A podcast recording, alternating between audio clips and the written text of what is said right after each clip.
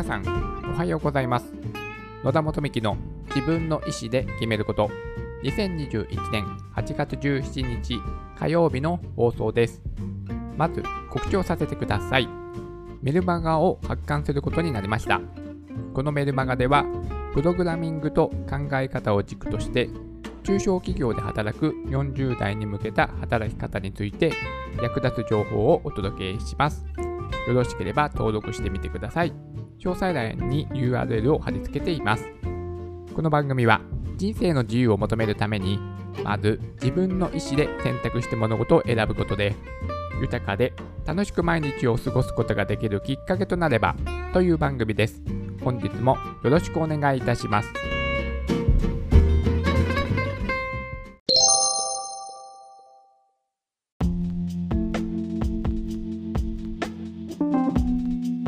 毎週火曜日は RDocs というケーススタディに取り組みます。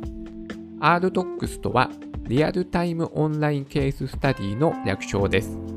実際の企業や団体を取り上げ、誰も正解を知らない現在進行形の経営課題に対し、実践と議論による徹底的な論理的考察を得ることで、企業が直面している本質的問題を明らかにし、経営者の視点で意思決定を行う私が大学生の時に学んでいた教育メソッドです。つまり考えに考えて自分なりの結論を出すことで問題解決力を磨いていきます。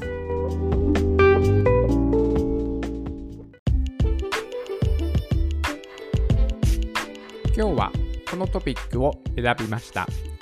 日本経済新聞より日本初のシャインマスカット中間の生産が日本上回る。この記事を読んで本日考察していきたいテーマはこちらです。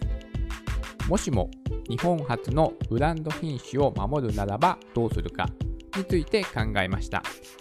それでは1時間の制限時間でまとめたレポートを発表します。高級ブドウシャインマスカットをはじめ日本初のブランド品種の海外流出が深刻さを増していることをご存知だろうか？もしも日本初のブランド品種を守るならばどうするかについて考えていきたい。農林水産食品産業技術振興協会によればブランド果実の流出先は中国、韓国が中心だ。2019年には日韓のブドウの輸出量が逆転した。2001年1月から4月の韓国産ブドウの輸出額は約8億と前年同期比で1.5倍に増えた。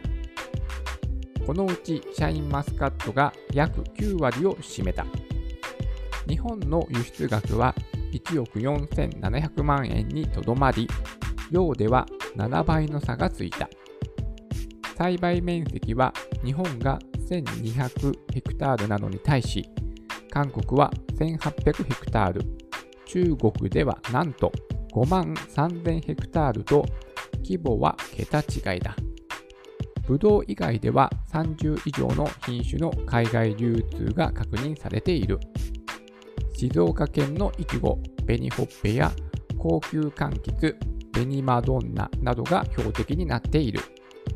では、私の見解を述べていきたい。制度だけでは防ぎきれていない現状を伺える。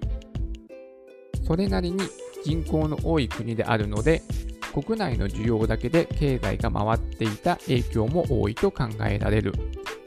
だから国際感覚というか、世界のマーケットに進出することをあまり想定していない。これが脇の甘さにつながっているのではないだろうか。